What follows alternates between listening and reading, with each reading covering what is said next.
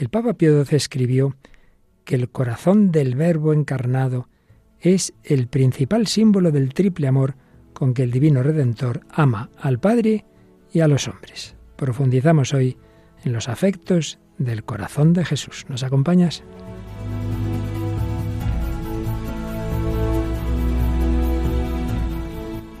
El hombre de hoy y Dios, con el Padre Luis Fernando de Prada.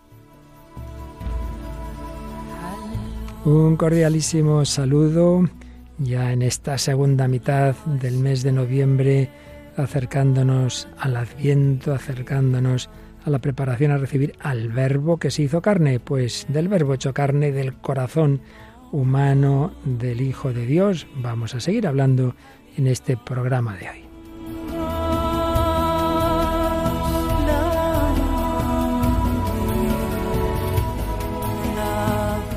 Y lo hacemos una vez más con estos dos corazones jóvenes, Paloma Niño y María Águila. Vamos a empezar por la más súper ultra joven, hola María. Hola, ¿qué tal? Un saludo a todos los que nos escuchan. Estudiante de periodismo, ¿verdad? Sí, ahí estamos, estudiando un poquito. Muy bien, y practicando aquí que aprendes mucho más que en Sí, que esto es mucho mejor que estudiar, practicar. claro que sí y como eres una chica de nuestros tiempos y conoces a los grupos musicales, nos traes y encima estudias en inglés en buena parte. ¿Qué grupo nos has traído? Sí, hoy se junta todo. Traigo la canción de Scientist del grupo Coldplay. Bueno, este es un grupo británico, ¿verdad? Sí. Bueno, pero Paloma en cambio le gusta más el francés. Hola Paloma, ¿qué tal? Hola Padre Luis Fernando, María y todos los oyentes. Pues no sé si me gusta más, pero por lo menos lo entiendo un poquito mejor. Así que sí, traigo un testimonio de nuevo de otra chica francesa que se llama Isabel. En el último programa traíamos el de Pauline, también francesa, un poquito más joven, pero bueno, igualmente una conversión a raíz de visionar una película. Así que tienen algo en común. En ambos casos es impresionante, es verdad. La semana pasada hablábamos de Benur y hoy volvemos a una que ya tratamos hace dos programas, Jesús de Nazaret, y cómo el Señor se sirvió y se sirve en tantos casos de, instrumentos como son unas películas para tocar el corazón y hacernos ver que nuestra plenitud está en Jesucristo. Bueno, pues de él vamos a hablar, sobre todo siguiendo un artículo de este profesor que tantas veces nos ayuda, el profesor Martín Echavarría, filósofo y psicólogo, pero que nos va a hablar y también incluso entrando en el terreno teológico de cómo es esa afectividad del corazón de Cristo. Dejamos de momento a von Hildebrand, aunque seguramente todavía cogeremos algo más de su libro otro día, pero hoy vamos a un artículo estupendo de Martín Echavarría. Pero antes de entrar en materia que terminará con una canción también otra vez, aquí vamos alternando, del padre Gonzalo Mazarasa, sobre ese ese diálogo entre Jesús y San Pedro antes de ello, Paloma, pues algún mensajito. Sí, hemos rescatado uno de los mensajes que nos han escrito a través de Facebook y es Adela Solís, que nos dice, cuando no tienes físicamente a nadie, por decirlo así, el saber que existe un Dios que incondicionalmente te ama, pues no te sientes sola, sientes siempre que a donde quiera que vayas el Señor va contigo a tu lado y si te cansas, Él te anima y te ayuda. Él es especial en nuestra vida, solo tenemos que hacernos a un ladito para que esté ahí con nosotros y no necesitamos más. Qué bueno, pues muchas gracias, este comentario y todos los demás que de una manera u otra siempre nos apoyáis aquí y en Hispanoamérica, uno de los programas más difundidos en Radio María, que no solo se oye, como digo, aquí en España, sino en muchas naciones hermanas. Porque Jesucristo es para todos, porque María es para todos, porque Radio María está en medio mundo y el otro medio mundo, con vuestra ayuda, seguro que llegaremos pronto. Pues vamos adelante en esta edición 454, aquí Capicúa y todo, del hombre de hoy y Dios.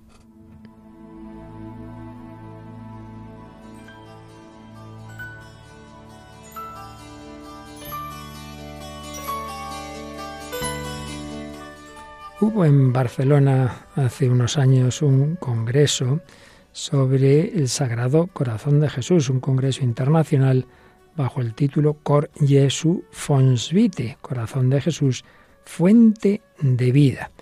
Un congreso, ante todo claro, pues de tipo teológico, pero en él hubo una comunicación, una ponencia excepcional de este profesor laico Martín Federico Echavarría, que muchas veces nos ha ayudado en estos programas la relación entre filosofía, psicología, espiritualidad, y la ponencia suya se titulaba Las pasiones del corazón, el Sagrado Corazón modelo y remedio de la vida emocional humana.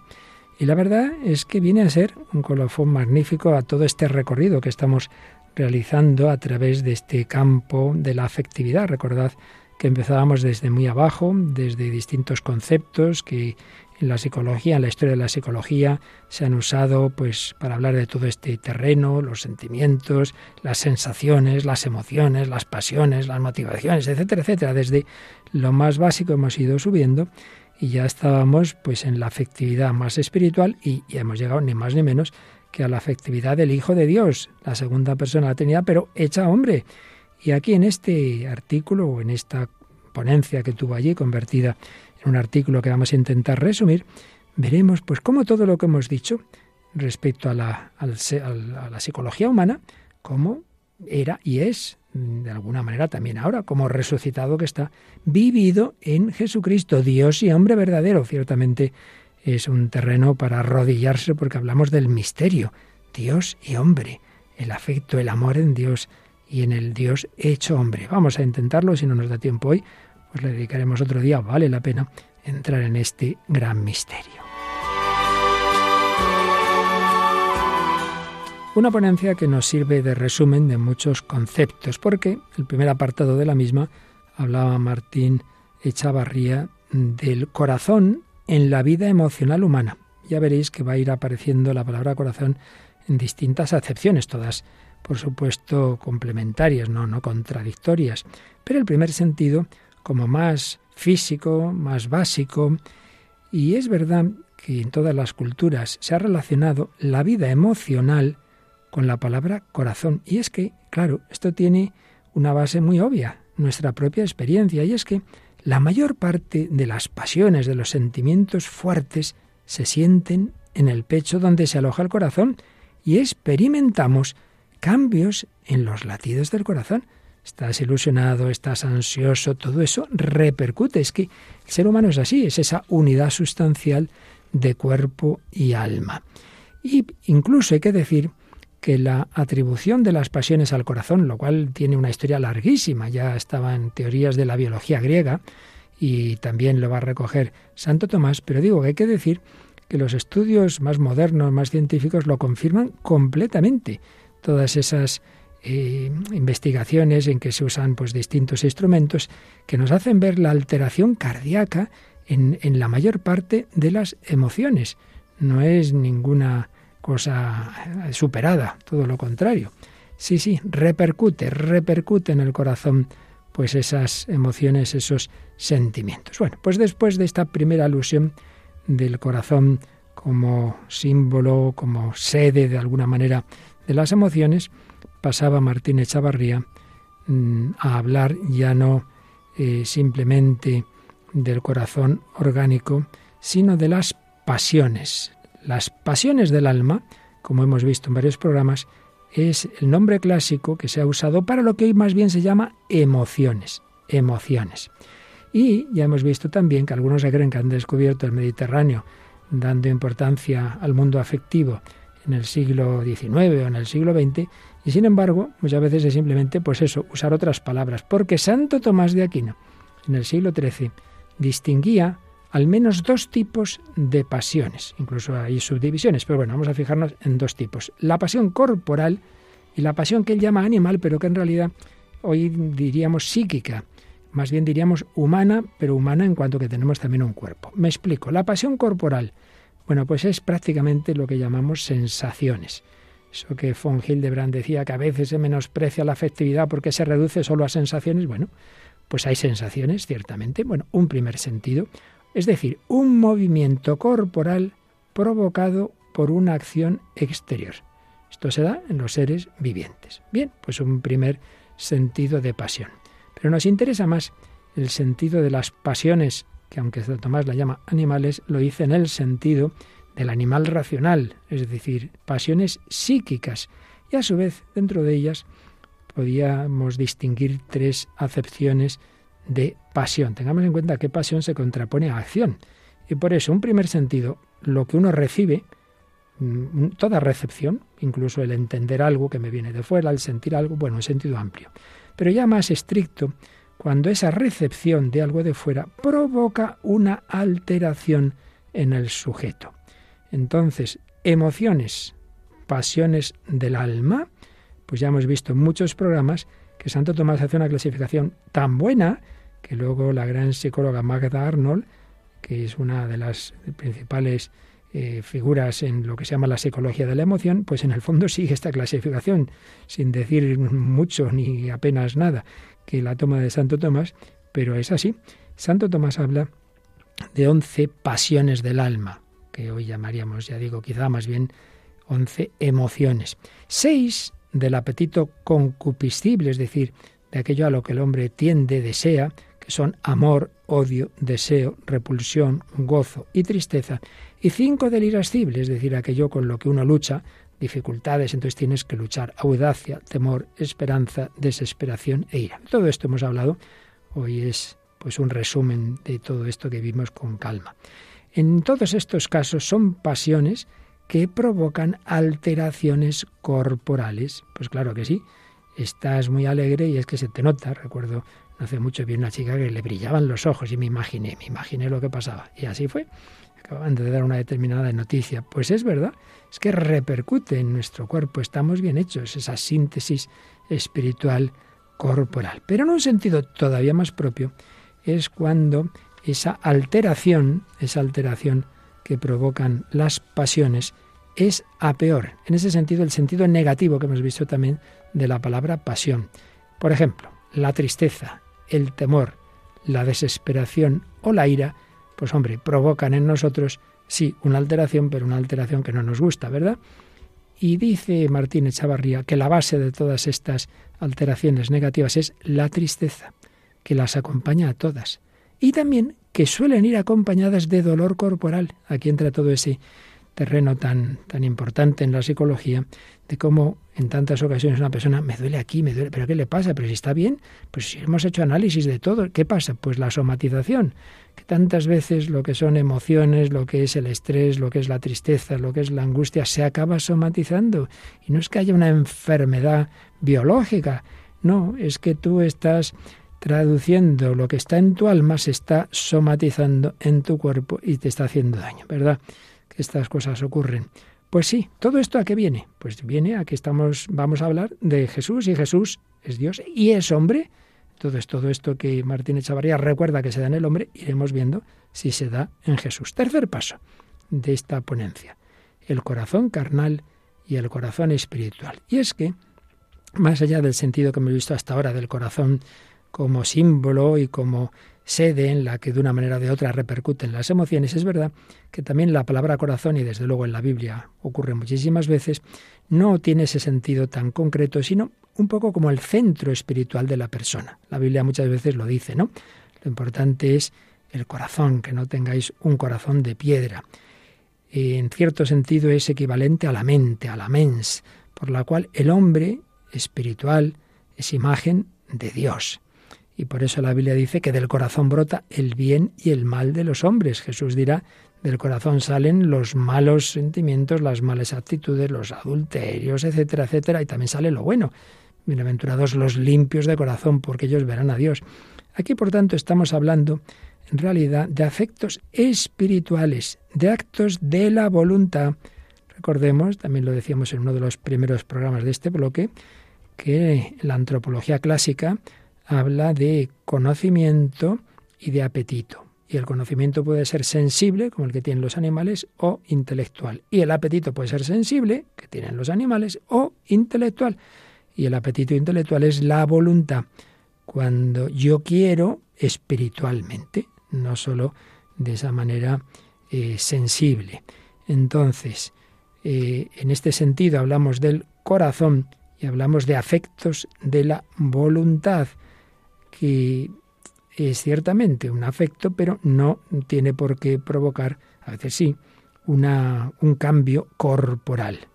Y ciertamente en la voluntad reside la principal virtud, la caridad, mediante la cual amamos a Dios con amor de amistad y al prójimo desde Dios en cuanto hijo de Dios. La voluntad, el apetito correspondiente al conocimiento racional o intelectual. Solo por este intelecto iluminado por la fe, claro, conocemos nuestro último fin.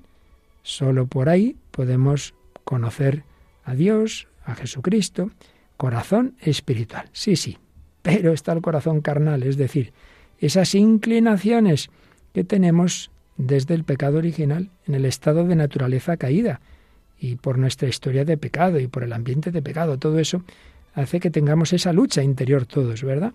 Entre esa tendencia hacia Dios, hacia el bien, hacia el amor, y las tendencias carnales, lo que San Juan en su primera carta llamará la concupiscencia de la carne, la concupiscencia de los ojos, la soberbia de la vida. Sí, el corazón caído, el corazón dañado, el corazón apasionado en el sentido negativo de la palabra, es decir, apartado de su inclinación natural. Señala, como buen psicólogo Martín Echavarría, que este corazón herido es el principio dinámico de los verdaderos problemas de nuestra vida, nuestras frustraciones, fracasos, pecados e incluso de muchos desequilibrios psíquicos. Es el corazón aferrado a un mundo en constante cambio. Cuando el hombre está todo, todo es variable, no, no hay nada fijo, la vida se vacía, se inquieta, se dispersa, se disgrega.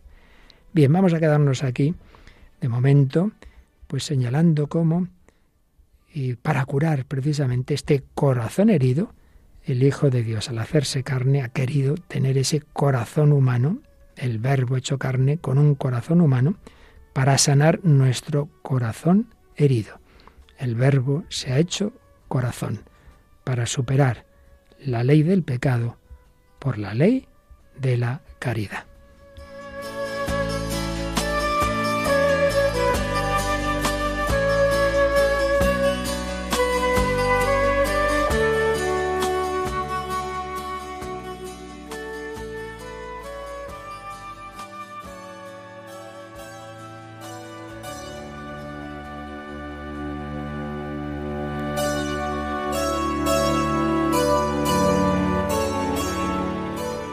Aquí seguimos, en Radio María, en El Hombre de Hoy y Dios, hablando del corazón, de la afectividad, resumiendo lo que hemos visto sobre la afectividad humana, pero aplicándolo ya a nuestro Señor Jesucristo, Dios y hombre verdadero. Nos quedamos a medias de esta ponencia que pronunció el profesor, psicólogo y filósofo Martín Echavarría en un congreso sobre el corazón de Jesús, la la acabaremos hoy o el próximo día porque, aunque sea un poquito densa, pero creo que vale mucho la pena. Pero hemos mencionado como el corazón en toda cultura es símbolo pues de todas esas realidades, de esas emociones positivas, negativas, por supuesto del amor, cómo repercuten en nuestro corazón, en esos latidos de una manera o de otra, las diversas emociones y desde luego pues el amor que nos une a las personas en distintos modos de amor.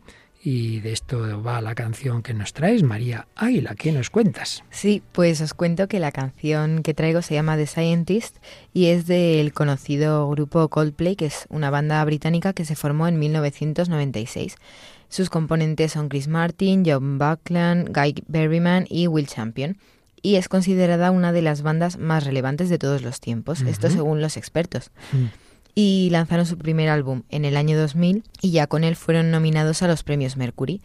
El segundo álbum, que se llama A Rush of Blood to the Head, es donde se encuentra esta canción que traemos hoy, The Scientist, que es el sencillo principal del álbum y de hecho estuvo en las listas de éxitos de más de 15 países cuando lo publicaron. Eh, la fecha de lanzamiento fue en el 2002, pero eh, de este tema se han hecho muchísimas versiones, incluyendo las del propio grupo, que lo han vuelto a versionar. La traducción literal del título eh, sería El científico. Y esto es porque hace referencia a la historia de un médico que intentando salvar la vida de su mujer, pues acabó con ella sin quererlo. Realmente, cuando quería hacer lo contrario, claro. Y realmente la canción se le ocurrió a Chris Martin cuando estaba trabajando sobre un tema de George Harrison, que es ex Beatle, y lo estaba haciendo en un piano desafinado y claro, pues no le sonaba bien, pero le empezó a sonar una melodía distinta y dijo, uy, me encanta, le pareció tan adorable la melodía que dijo, tenemos que grabarla ya, y se fueron al, al estudio de Liverpool a grabarla. Y él mismo dice que la canción la escribió basándose en que cuando te gusta alguien, todo lo que estaba antes en tu mente desaparece que es un poco también lo que estábamos hablando de esos sentimientos carnales o humanos que te nublan del, del resto. Y también habla de volver a los comienzos, hay algunas partes muy bonitas de la canción que a mí también me recuerdan a esos momentos a lo mejor en los que nos alejamos un poco de Dios, pero nos damos cuenta y queremos volver a su lado enseguida. Pues me ha hecho pensar también, Paloma, lo que ha dicho de que se compuso gracias a un piano desafinado en eso de los renglones torcidos de Dios, como Dios se sirve de todo, ¿verdad? Es verdad. Entonces se sirvió de un piano desafinado para componer esta melodía. Sí, sí, exactamente. Bueno, pues vamos a escuchar The Scientist, o como se diga, de Coldplay.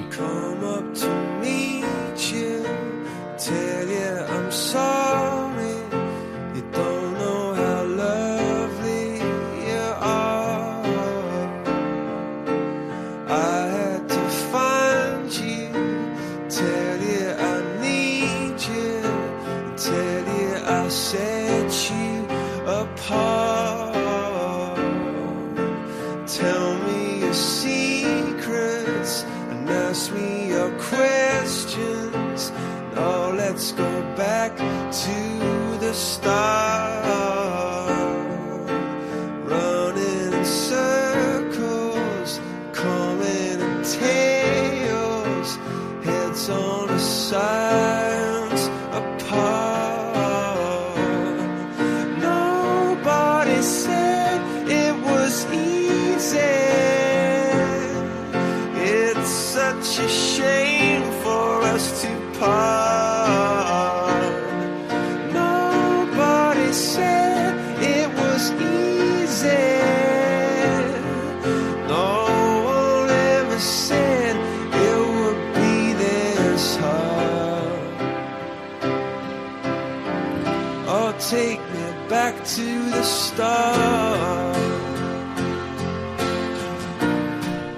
Oh, llévame de vuelta al inicio. Vine a verte, a decirte que lo siento. Tenía que encontrarte, decirte que te necesito, decirte que te escogí. Cuéntame tus secretos, hazme tus preguntas. Volvamos al principio. Nadie dijo que era fácil. Es una lástima que nos separemos. Tampoco dijeron que sería tan duro. Oh, llévame de vuelta al inicio. Dime que me amas, vuelve a perseguirme. Y me apresuro a la salida, al inicio. Vamos, Vamos a volver a empezar.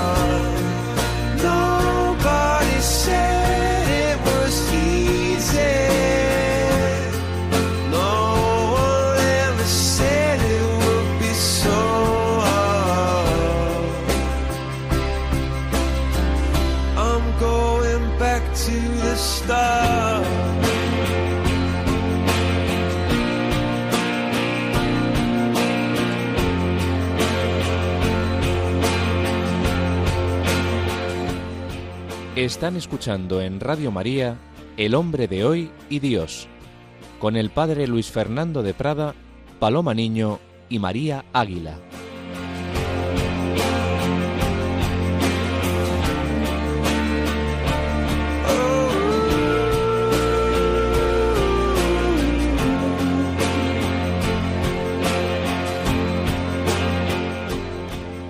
Pues sí, María, decías que fácilmente, como nos pasa en tantas ocasiones, podemos aplicarlo a la relación no solo de pareja, sino de otras amistades y a la amistad con Dios. Le hemos fallado, vengo a decirte que lo siento y yo quisiera volver a empezar. Volvamos al principio, ¿en qué te has fijado tú de la letra? Sí, pues justamente en eso, en frases como tenía que encontrarte, decirte que te necesito, o sea, otra vez, decirte que te he escogido, porque realmente pues él al final siempre va a estar ahí, por mucho que nos apartemos y le decimos que, que hemos vuelto, él, él nos acoge, vamos, con los brazos abiertos, abiertos. Así es, como el hijo pródigo que viene con su discursito, el padre dice, venga, venga, venga. Pero es verdad, nadie dijo que era fácil, hay que luchar, hay que luchar. Tampoco dijeron que sería tan duro, sí, cuesta, lo fácil es dejarnos arrastrar por la ley de la concupiscencia que decíamos antes. Paloma, ¿en qué te has fijado tú? Bueno, me he fijado también en la frase que dice eh, ciencia y progreso no hablan tan alto como mi corazón, como estábamos hablando Mm, de ese tipo de pasión que es una sensación ¿no? y que acelera incluso el corazón, pues que muchas veces eh, nos hablan más alto no nuestras emociones que realmente nuestra propia razón o incluso dice que la ciencia y el progreso, ¿no? Y, y bueno, y haciendo referencia también a esto que hablabais de la relación con Dios, pues que realmente es la única relación, por decirlo de alguna forma, que vuelve al cero, ¿no? Cuando nos confesamos o cuando nos encontramos de nuevo con Jesús, es, vuelves, ahí sí que te pones a cero, ¿no? Desde totalmente. Y de hecho lo veremos luego en un caso muy conocido y muy concreto, con la ayuda también del, del cine, pero también por recoger otra frase que tiene una resonancia evangélica cuando dice, cuéntame tus secretos. Entonces recuerdo cuando Jesús les dice a los apóstoles, nos llamo siervos, os llamo amigos, porque todo lo que me ha dicho el Padre os lo he dado a conocer.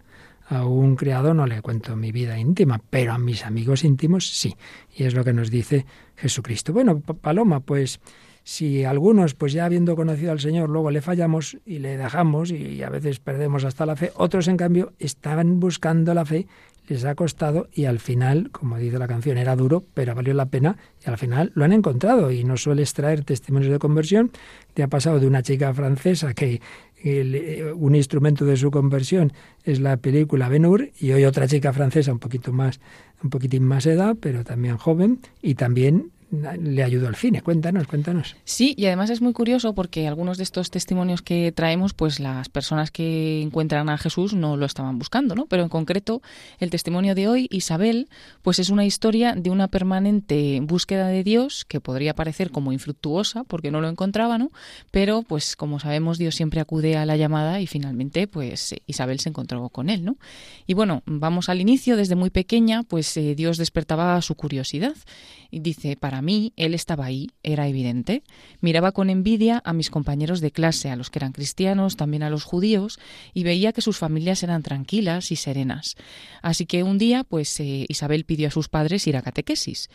Sus padres pues se enfadaron, e incluso su padre dijo, eso no entra en nuestra casa, y fue una respuesta tajante.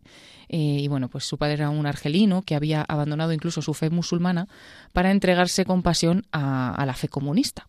Y Dios estaba totalmente vetado ¿no? en su familia. Sin embargo, estaba la abuela, tantas veces, ¿no? La figura de la abuela, pues estaba su abuela, que era una persona muy devota, y fue la que le llevó por primera vez a misa, un fin de semana que se quedó a dormir con ella en su casa. Y bueno, dice que fue prácticamente toda la experiencia religiosa que tuvo en su infancia, esa misa con su abuela, ¿no? Mm, Dice, viví durante mucho tiempo en la desorientación espiritual. Tenía fe, porque realmente creía en Dios, pero sin el más mínimo marco donde desplegarla, ¿no? Y donde situarse.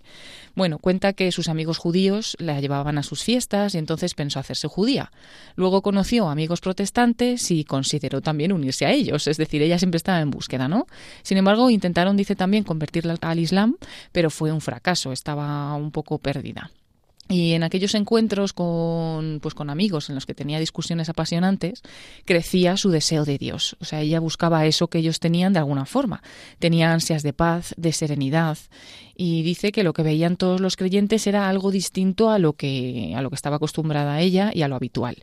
Y pensaba en esos momentos que era Dios quien realmente les transformaba y que eso era evidente. Bueno, finalmente Isabel conoció al que hoy es su marido y le propuso que ambos buscasen una religión en común y se convirtiesen juntos pues a esa religión la que fuera, ¿no? Pero tampoco eso tuvo éxito. Dice Isabel que ella necesitaba mm, lo espiritual mucho en su vida, pero que su marido no lo necesitaba tanto, no tenía esa misma necesidad, así que ella pues se guardó eso dentro de, de su corazón.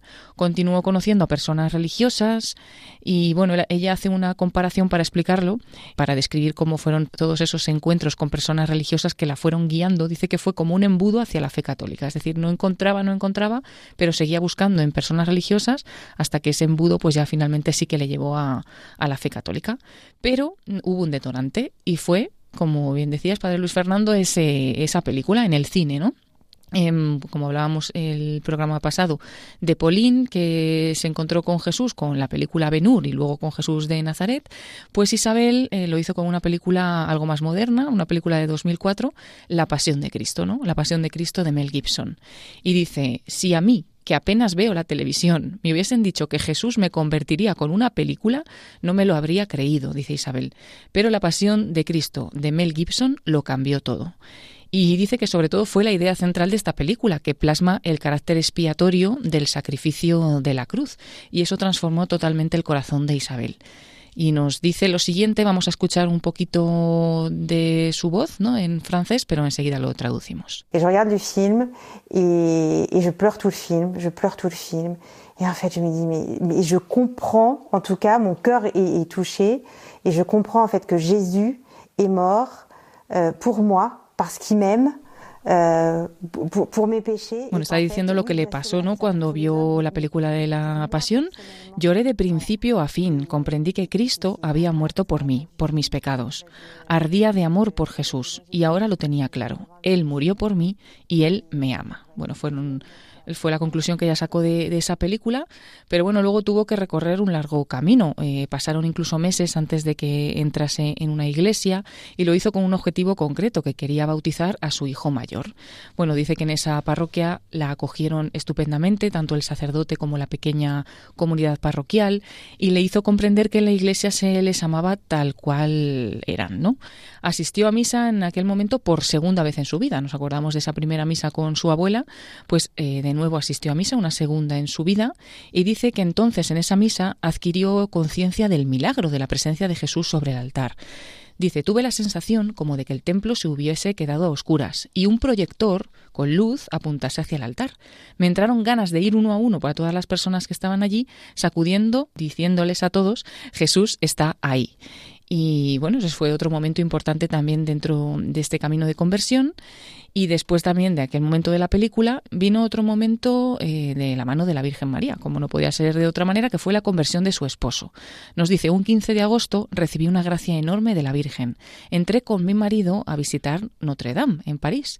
Y como Paul Claudel, mi marido entró en la catedral como no creyente, y salió de ella llorando y encendido de amor por Jesús. Sabemos también pues el testimonio de este otro converso, ¿no? Paul Claudel, que decía que en un instante solamente su corazón fue tocado y creyó.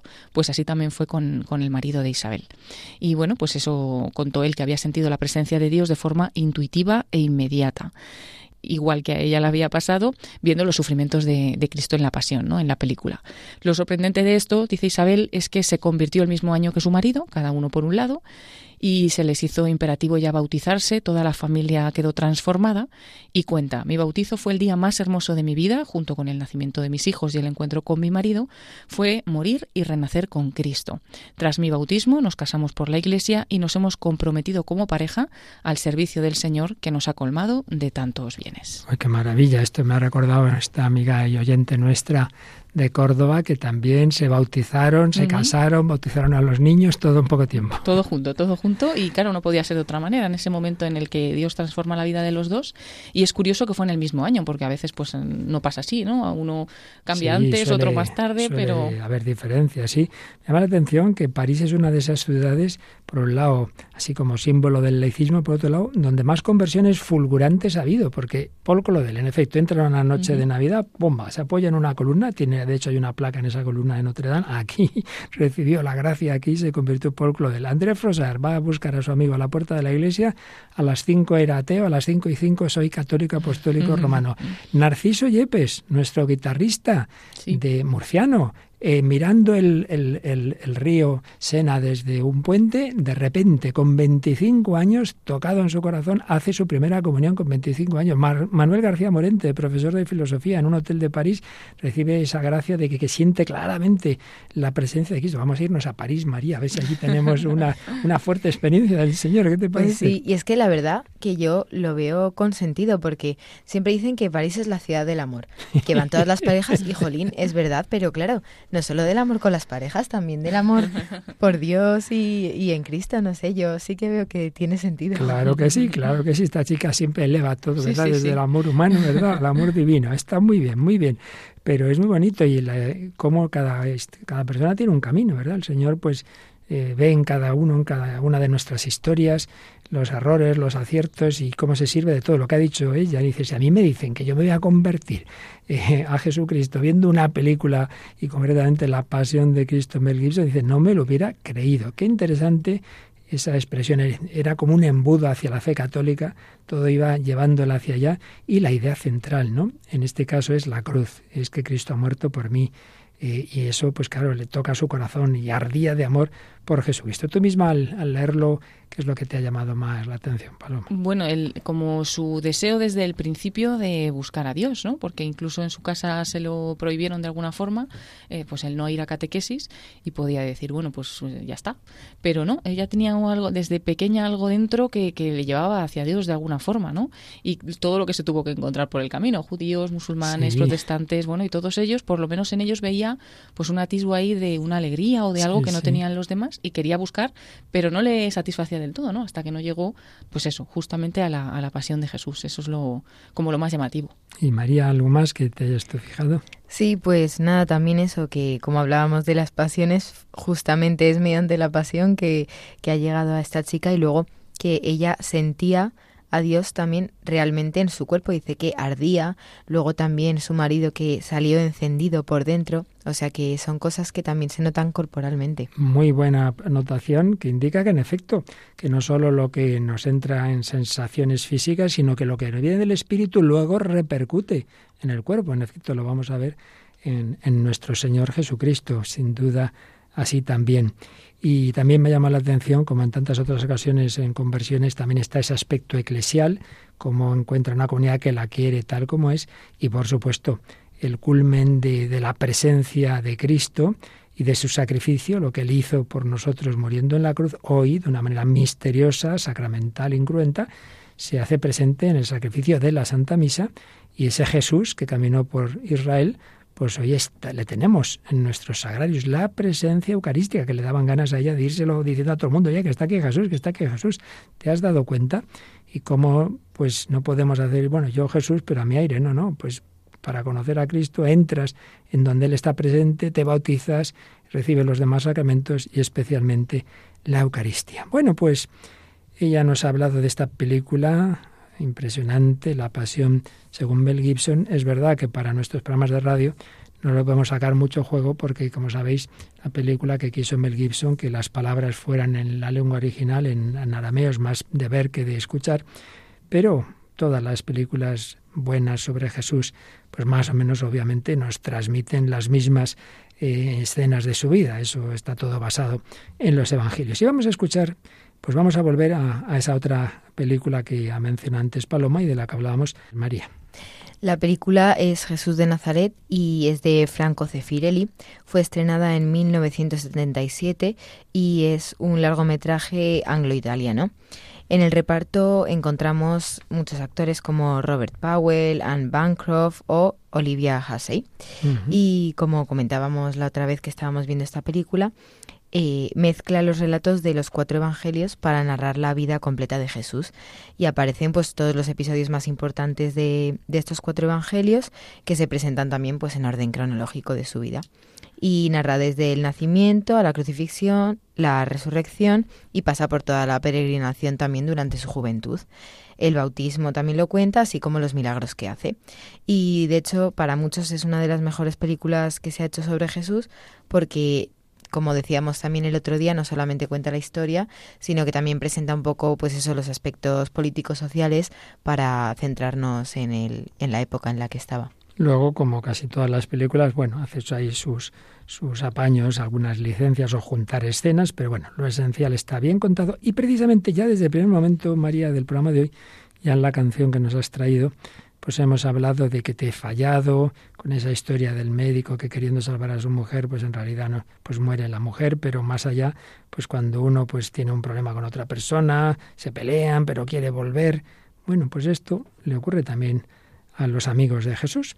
pues le querían mucho, le querían mucho, San Pedro le quería mucho, pero llega ese momento de la última cena y ahí Jesús también tiene esas emociones como hombre, de tristeza, de pena, eh, se acerca, ya está encima la pasión, y en la pasión va a haber algo más doloroso que el dolor del cuerpo.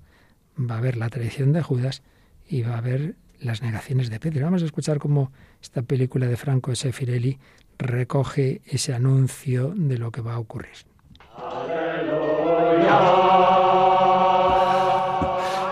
Maestro. Nos alegra comer contigo en esta Pascua. Yo anhelaba compartirla con vosotros.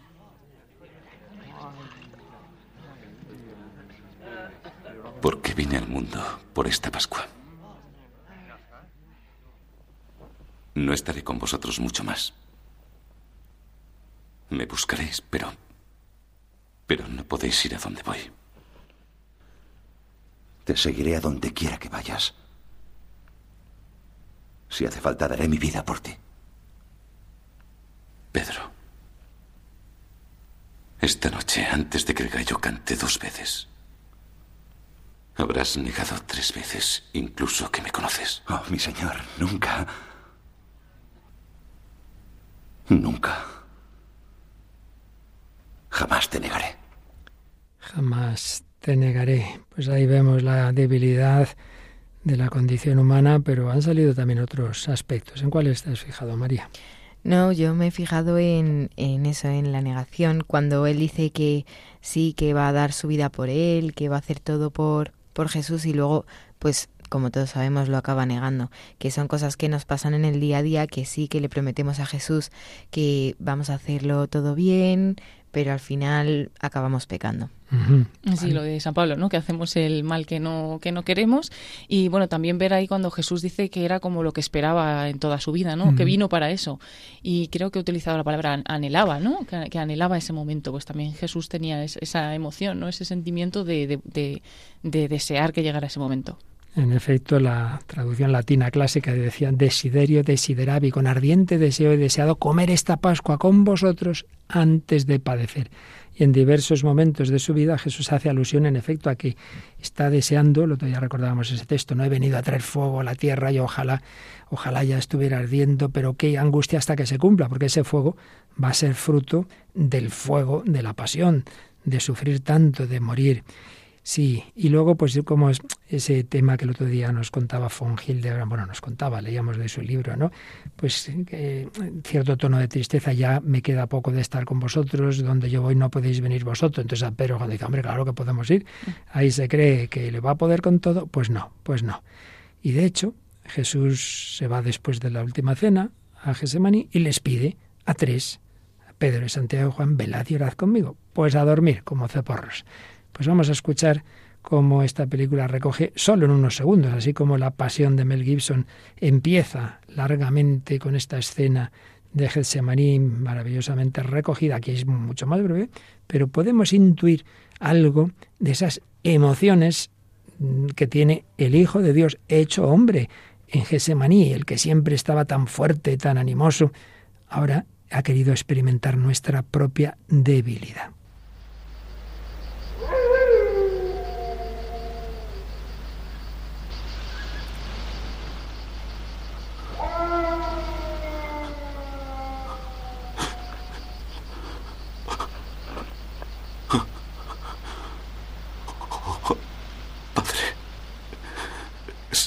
Si es posible. Aparta de mí este cáliz.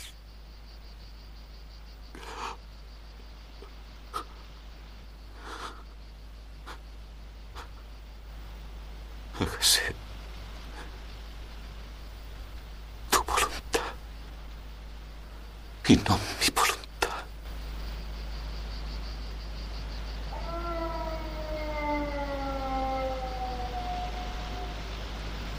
En efecto, ese corazón de Cristo, esas emociones que Él tiene le están haciendo mucho daño. Tiene esa lucha interior. Como Dios, pues tiene la misma voluntad que el Padre, ese, ese plan que Él mismo tantas veces dijo que Él quería cumplir, pero por otro lado, cuando llega el momento, su cuerpo, su sensibilidad, sus sentimientos, evidentemente le cuestan, ya que tenemos que aprender algo. A veces hay quien se cree que no es buen cristiano, pues porque cuando llega el dolor, pues le cuesta, ¿no? Yo tenía que estar muy alegre y decir, bueno, hombre, pues Jesús no estaba muy alegre en ese momento. Una cosa es que uno con amor quiera hacer las cosas y otra cosa es que, en efecto, pues pues ahí está, eh, la cruz es cruz, no, no pensar que, que, todos los mártires van dando gotes de alegría, algunos sí y otros pues con pocas ganas, pero lo importante es que lo han hecho. Un Dios verdadero hombre, María.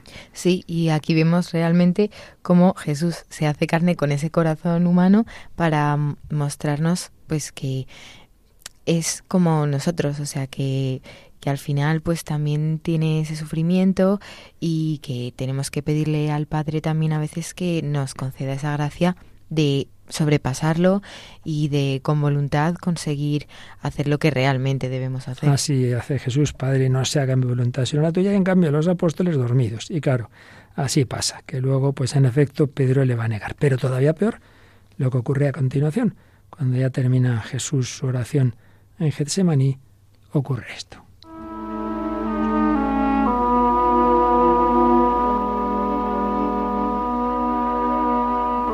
Esta es tu hora, Judas.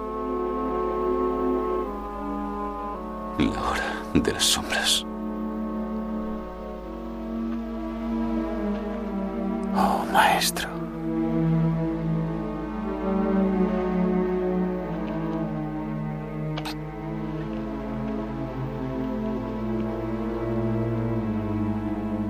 Traicionarás a tu maestro con un beso.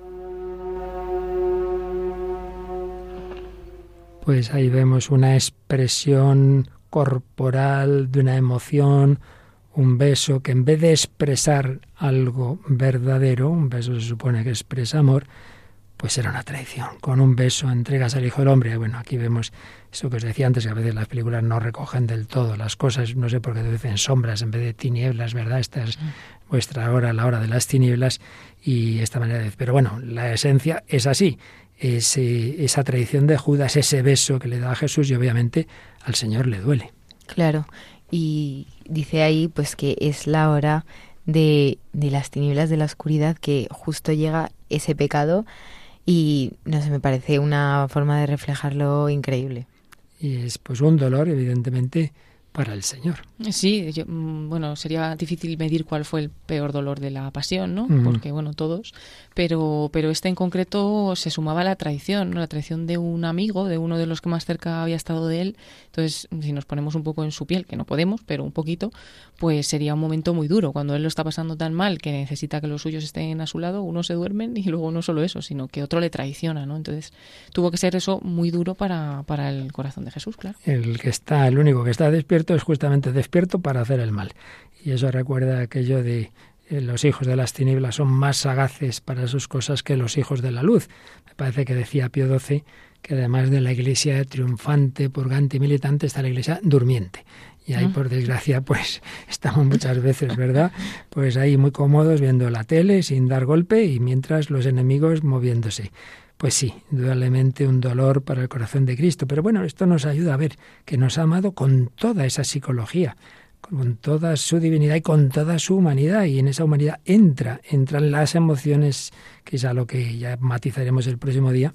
Pero nos da tiempo todavía a leer un poquito más del resumen que estamos haciendo de esta comunicación del profesor Martínez Chavarría. Y justamente, si la palabra clásica para lo que hoy llamamos emociones es pasiones, como apuntaba antes María Águila, pasiones y la pasión de Cristo están muy unidas, porque pasión es lo que uno recibe, no es lo que tú haces, sino lo que te llega.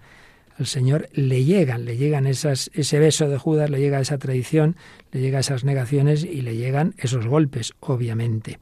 Y señala Martín Echavarría que la diferencia entre ese corazón espiritual, el corazón bueno, y el corazón carnal, el que tiende, por ejemplo, a quedarse dormido, no quiere decir que necesariamente vayan, digamos, siempre estén en oposición, porque ya el propio Aristóteles, que veía esa lucha, pero decía que la parte, digamos, irracional, la parte sensible, el apetito sensitivo, está hecho para ser gobernado por la razón. En su caso, claro, él no llegaba obviamente a la fe, al Espíritu Santo, pero sí a la razón. Y tiene esta expresión ya famosa, dice, la razón debe gobernar al, al apetito sensitivo, no con gobierno despótico, pero sí con gobierno político. ¿Qué quiere esto decir?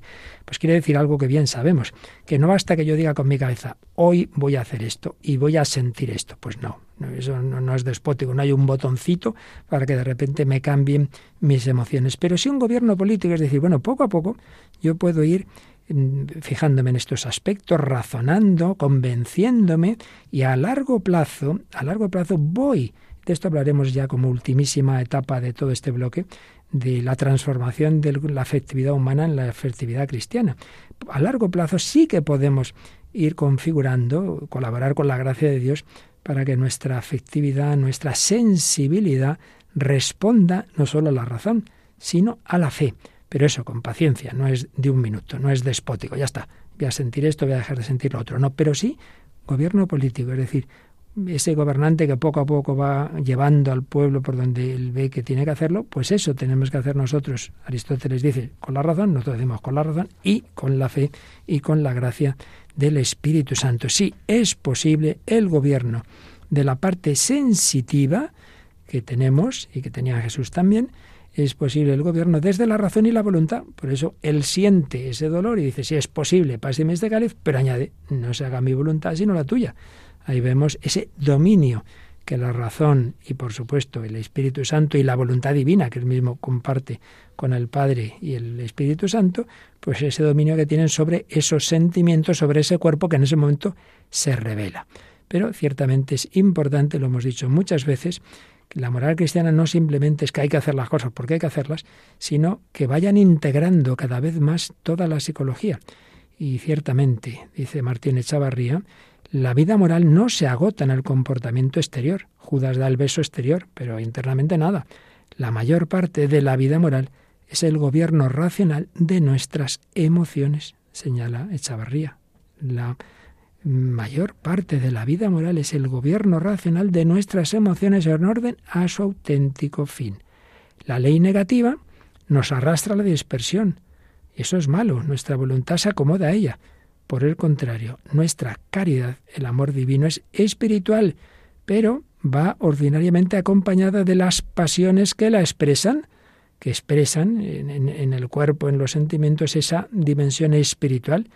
Ahí tenemos la personalidad plenamente constituida.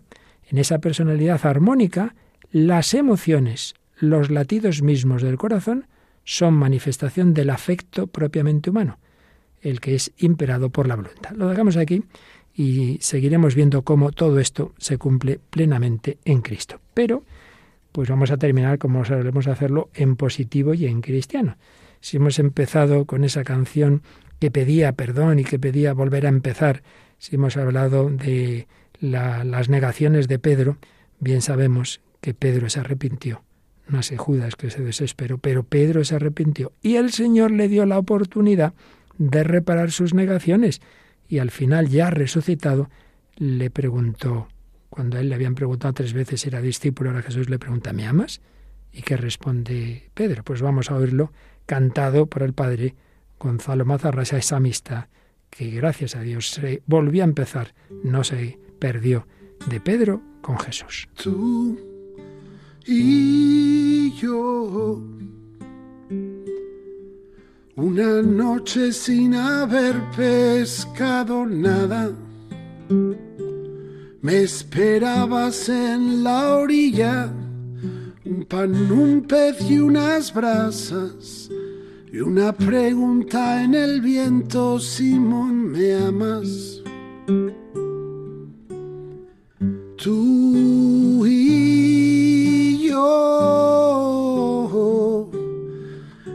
Después de tres años juntos en la playa, como la tarde primera, como la última mañana, o la noche traicionera, Simón, ¿me amas? Tú y yo siempre haciendo lo que me daba la gana, hasta que sentí mi nombre pronunciado a mis espaldas. Apacienta mis ovejas y me amas, tú y yo,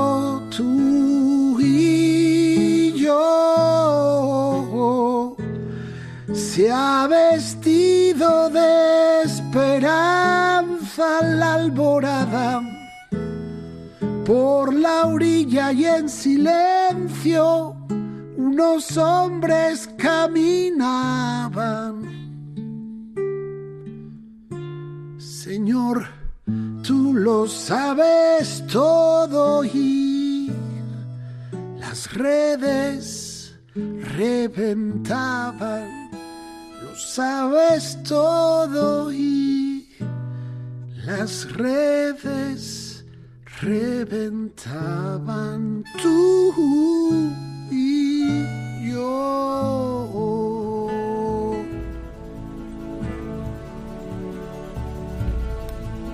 Y tú, querido oyente, y Jesús, Él te ama con ese corazón divino hecho carne que tiene latidos particulares para cada uno de nosotros, con emoción, con pasión, con ese amor divino y humano del que seguiremos hablando el próximo día y con el que siempre podemos volver a empezar como veíamos o intuíamos en esta primera canción de Coldplay, el científico, si tenía que encontrarte, tenía que decirte que te necesito, tenía que decirte que lo siento, como le dice Pedro, y Señor, tú lo sabes todo, tú sabes que te quiero, como buscaba a Jesús sin conocerle y lo encontró Isabel y su marido, gracias a la película La Pasión y, a esa gracia de la Virgen María en su catedral Notre Dame de París y como esta película Jesús de Nazaret tanto bien ha hecho, como también veíamos en días pasados, y esa relación con Cristo en la música del Padre Gonzalo. Bueno, pues todo nos invita a esa cercanía, a esa amistad con Jesús, el Hijo de Dios, hecho hombre. Bueno, María, pues no está nada mal lo que hemos aprendido hoy tampoco, ¿verdad? No, la verdad que no. Una pena que ya se haya acabado. Bueno, pero seguiremos el próximo día, sí, ¿verdad? la semana que viene volveremos. Claro que sí. Paloma Niño, muchísimas gracias también. Y recuerda que ahora llega, ahora llega, ahora llega la Biblia en partitura. Sí, con el padre José Luis Simón, otro de estos programas de Radio María, pues que nos ayudan y nos gustan mucho aquí en Radio María España. Y para repasar todos los programas anteriores, facilito, facilito, ¿verdad? Sí, podemos entrar en la página web de Radio María en www.radiomaria.es y en la sección de podcast que la encontramos rápidamente, ordenamos por orden de lista y buscamos El hombre de hoy y Dios. Y aparecen pues todos los programas desde el primero hasta el último. Además también los podéis encontrar tanto en Spotify como en Google o Apple Podcast y otras aplicaciones de este tipo. Y con el mismo nombre del programa tenéis nuestro correo, el hombre de hoy y Dios, arroba radiomaria.es y el Facebook. Y ahí, como siempre, agradecemos vuestros comentarios. Pues ahí quedamos, en ese corazón de Jesús unidos. María Águila, Paloma Niño, servidor Pablo Fernando de Prada, os deseamos lo mejor. Hasta el próximo programa, si Dios quiere.